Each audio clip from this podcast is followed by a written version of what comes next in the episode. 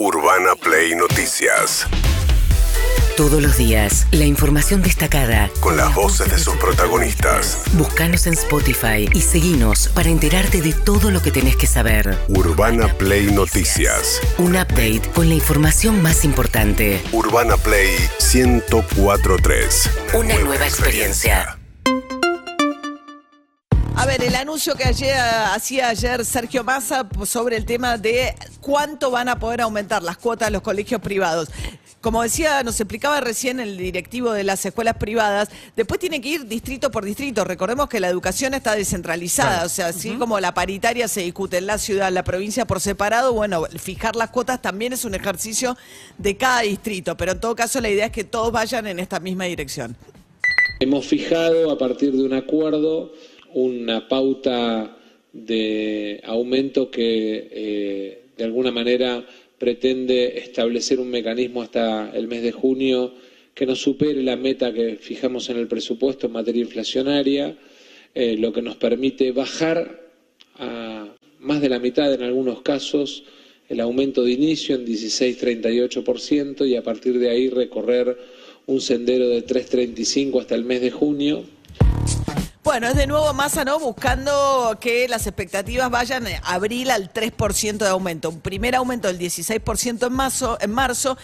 Originalmente habían previsto un incremento de golpe más grande para el mes de marzo. Lo que hizo fue pedir que lo vayan escalonando y que vayan a la baja hasta julio, prometiendo, entre otras cosas, también revisar la tarifa de los servicios públicos que pagan las escuelas, porque va a empezar a pesar fuerte con la quita de subsidios el costo de los servicios públicos en la las escuelas también. Pero le van a dar el mismo tratamiento que a los clubes, con lo cual lo, aliviaría, lo aliviarían por ese lado. Así lo explicaba Massa. El Estado va a hacer un esfuerzo alrededor de lo que muchas provincias argentinas pagan en materia de subsidios. Va a hacer otro esfuerzo eh, estableciendo un sistema de tarifa de luz y de gas similar al que tienen los clubes de barrio en la Argentina para las escuelas privadas, para las escuelas de educación o de gestión privada. Bien, Massa con una agenda muy activa, ¿eh? muy activa. Eh, ahora está intentando también reunirse con la CGT y acordar con la CGT eh, un sendero donde la... Precios cuidados de paritaria. De paritaria, el otro lado, ¿no? De la paritaria y tratar de alinear la paritaria con el objetivo del 60% de inflación para este año. Mientras tanto, Alberto Fernández se va, se va, gente, el gabinete de Alberto Fernández, en este caso, alguien que nunca hizo mucho pie en el gabinete de Alberto Fernández, Juan Mansur gobernador de Tucumán, que llegó impulsado por Cristina Fernández Kirchner a renovar el gabinete, no pasó nada. Y ahora quiere ser vice, ya fue dos veces gobernador de Tucumán, no puede volver a ser gobernador, entonces va de vice del actual, eh, de quien era su vice. Del actual gobernador, porque le está de licencia, que era su vice. Sí, muy, lindo. También hay que cuidar la casa. Ahí va, decidió que el impedimento de ser reelecto es para el cargo de gobernador, pero él no fue nunca vice, entonces ahora va de candidato a vice. Bueno, Alberto Fernández lo despedía de esta manera. Gracias Juan por acompañarme en todo este tiempo que lo hiciste. Lo hiciste lealmente, lo hiciste bien, lo hiciste con mucha fuerza, lo hiciste siguiendo las consignas que teníamos de buscar la unidad.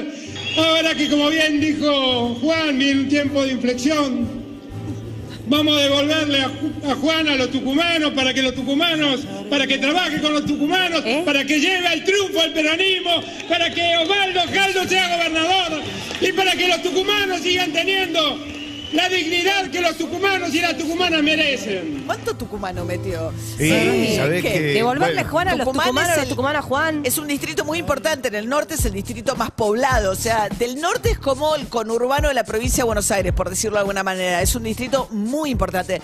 Para el radicalismo, la novedad en los últimos tiempos ha sido poder hacer pie en Jujuy con Gerardo Morales.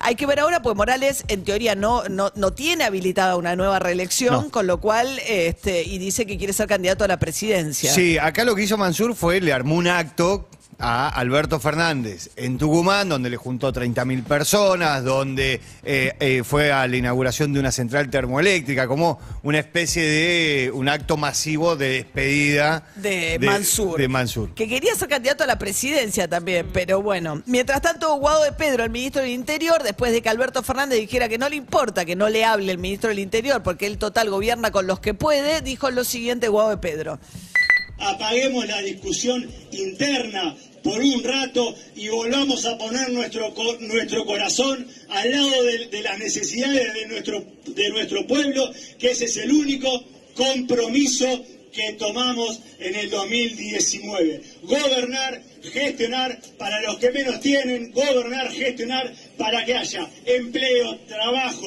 educación, salud, felicidad y libertad para todos los argentinos. Cuenten conmigo siempre, acá hay un militante, servidor, que va a seguir militando del lugar que le toque, pese a quien le pese.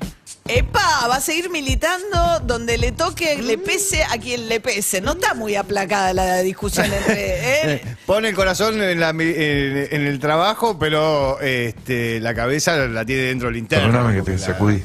Sí. El final fue para eso. El final fue para eso, que le pese a quien le pese, voy a seguir acá, le dijo el ministro que desafía al presidente en público en este caso. Mientras tanto, Alberto Fernández llamó a la famosa mesa para discutir la estrategia electoral que le estaban pidiendo como presidente del PJ. A partir del jueves que viene se van a reunir. Pablo Moyano, secretario general adjunto, en realidad, de la CGT, decía lo siguiente.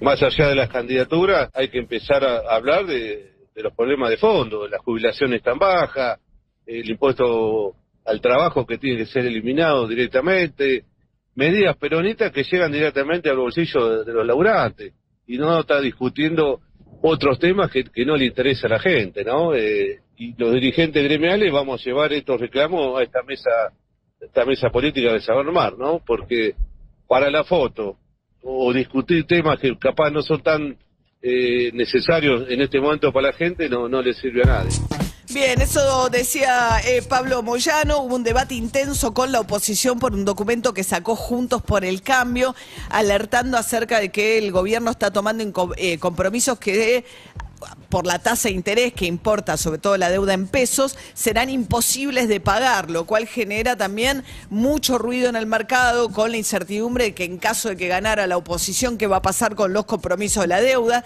y termina siendo también un acto de a veces profecía autocumplida, porque si vos decís que Argentina no va a pagar, em, eh, crece la incertidumbre, se hace más cara la deuda, le cuesta más renovar la deuda, que ya es de muy corto plazo al gobierno, y generás esa situación, lo cual también hay un debate interno, Juntos por el Cambio, muy grande respecto de con- ser responsable en no generar una situación peor o los que dicen no, cuanto peor mejor, porque además eso te deja medidas li- manos libres para tomar medidas drásticas, porque lo están diciendo, acá hay una bomba, no hagamos como en el 2015 que Macri dijo que estaba todo bien y después la gente no entendió que había que tomar medidas drásticas. Entonces hay una discusión muy grande también dentro de Juntos por el Cambio. Sí, en el 2015 ahí eh, este, se aprobó un plan eh, que se llamaba Don't Worry. Este, básicamente era, no vamos a contar mucho, vamos a hacer. Va a estar todo bien. Va a estar tenía- todo bien. mi- Ahora mi están sola diciendo figura. no. Ahora no, ahora dicen, esto no, esto no funciona, esto va a estallar. Le contestó eh, Gabriel Rubinstein, este, fue quien salió desde el gobierno. El viceministro de Economía sacó una serie de tweets diciendo que la deuda es perfectamente sustentable y pagable, la deuda en pesos, que lo que heredaron este gobierno fue una deuda en dólares muy grande, que Macri transformó una deuda en pesos en una deuda en dólares y que ese es el gran problema de la Argentina. También Alberto Fernández habló de eso ayer. Yo les pido que no se olviden de la Argentina que nos dejaron. No se olviden de la deuda que tomaron, de los negocios y negociados que hicieron con sus familias y sus cómplices. No se olviden de la pobreza en la que sumergieron a millones de argentinos. No se olviden de los 25 mil millones de dólares que fugaron. No se olviden que nos endeudaron en 24 horas con el Fondo Monetario Internacional en 57 mil millones de dólares. No se olviden, les pido que no se olviden. Bien, mientras tanto, eh, Mario Negri, el diputado radical de la provincia de Córdoba, también planteando lo que genera incertidumbre en la oposición en Juntos por el Cambio, que es la indefinición de Mauricio Macri respecto a qué piensa hacer en las próximas elecciones. Una persona con ese peso y ese volumen, más allá de las condiciones de competitividad o no que tenga, que demore su decisión personal, no le hace bien a la coalición, pero tampoco le hace bien a los argentinos. Tiene que definirse. Bien, ayer hubo un día de caos en los ingresos a capital por los cortes del polo obrero de una organización que protesta por la exigencia que estableció el Ministerio de Desarrollo Social de validar los datos de manera, digamos, con una aplicación del celular para seguir pagándole a todos los que están en el potenciar trabajo, que es medio salario mínimo vital y móvil, más de un millón de personas. Esto pasó que más de 150 mil personas no validaron los datos, el Ministerio de Desarrollo los dio de baja y eso generó la protesta de ayer. Eh, Victoria Tolosa Paz, la ministra de Desarrollo, le contestó ayer a Babiloni. Señor Beliboni, ponga todo ese esfuerzo, movilice a los 6.000 personas que usted no encuentra, que usted certificó el mes pasado y que ahora no los puede traer a las puertas de la 9 de julio, a cada centro de referencia del país, a cada punto digital y a cada operativo que tengamos que hacer.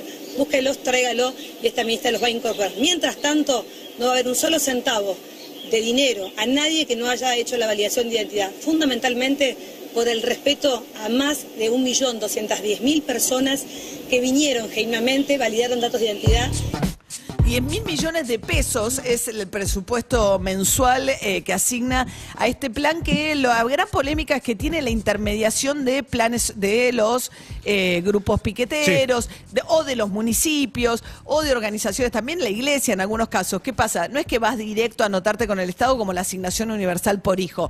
Como supuestamente tiene una contraprestación, solo hay alguien que valida que vos estás haciendo esa contraprestación, ya sea una cooperativa, de la economía popular, etcétera. Entonces, esa intermediación es la que se presta para también muchos eh, tipos de abusos respecto de, eh, por, ejemplo, toda la discusión acerca de si movilizar junto al polo obrero, en este caso es un requisito para eh, que te validen para seguir cobrando el plan. Bueno, después se armó una discusión grande, salió la ciudad de Buenos Aires, estaba empapelada con un frente antipiquetero Sí. de Marra, un Sí, este, de Ramiro Marra, que es un legislador porteño, que es de, del grupo De de, Milei. Es un liberal que viene diciendo este, desde hace Los tiempo que hay que meter preso a los piqueteros, que hay que liberar eh, con la policía cualquier corte. que es un delito, en realidad Sí. es una contravención, o sea, si decís que es un delito, estás pidiendo que los metan presos. También eh, Martín Tetaz dijo ayer, el diputado del radicalismo por la Ciudad de Buenos Aires, ¿qué haría él con este tema?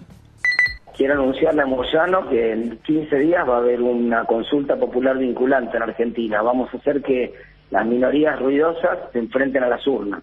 La gente masivamente va a ir a votar y va a decidir si quiere ordenar la protesta social en la Argentina, prohibir los piquetes que limitan la circulación del tránsito, permitir la protesta pacífica. Va a haber una consulta popular y la gente masivamente en las urnas va a decidir si está a favor de las normas que queremos nosotros o no, como hizo el presidente uruguayo y bien asumió, vamos a consultarlo directamente con la gente y se van a terminar los moyanos de la Argentina. Lo más gracioso de todo es que ese- él es diputado, que presente Sí. un proyecto de ley. Lo puede presentar. Lo puede presentar, lo popular, escribir, lo claro. puede presentar. Prohibir este, la protesta no la va sí. a poder prohibir. Eh, hay sí países que eh, regulan, digamos, el hecho de la protesta para que conviva la protesta con la menor afectación posible a la circulación.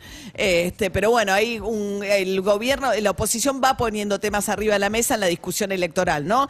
El tema de la deuda, el tema de los piquetes están muy arriba y hay una discusión muy grande que también incorporó el comunicado último de Juntos por el Cambio que habla de la entrega de tierras en Mendoza a grupos mapuches por parte del Instituto de, eh, Nacional de Cuestiones Indígenas en Malargüe y son 21 mil hectáreas ¿no? que Sí. se entregaron en dos localidades de Mendoza, en San Rafael y en Malargüe.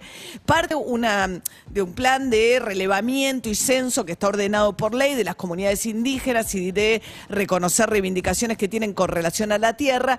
Lo que pasa es que el gobernador Rodolfo Suárez, que es radical, dijo que esto se hizo de manera inconsulta, que parte de las tierras que entregaron son tierras de alto valor estratégico porque hay una parte de la cuenca de Vaca Muerta que es Hay más de 50 pozos petroleros en esa zona. Este, esto termina en. eh, judicializado, ¿no? En la Corte. En la Corte Suprema Esto Justicia termina en la. Corte Suprema porque va a ser la provincia de Mendoza contra el Estado Nacional. Claro, y lo que dicen es que no son supuestos mapuches, el comunicado dice supuestos mapuches, pero el otro otro día hablábamos, me parece que eso es parte de cierta ignorancia de cómo se compone la cuestión, ¿no? Porque dicen que nunca hubo mapuches, son grupos extranjeros.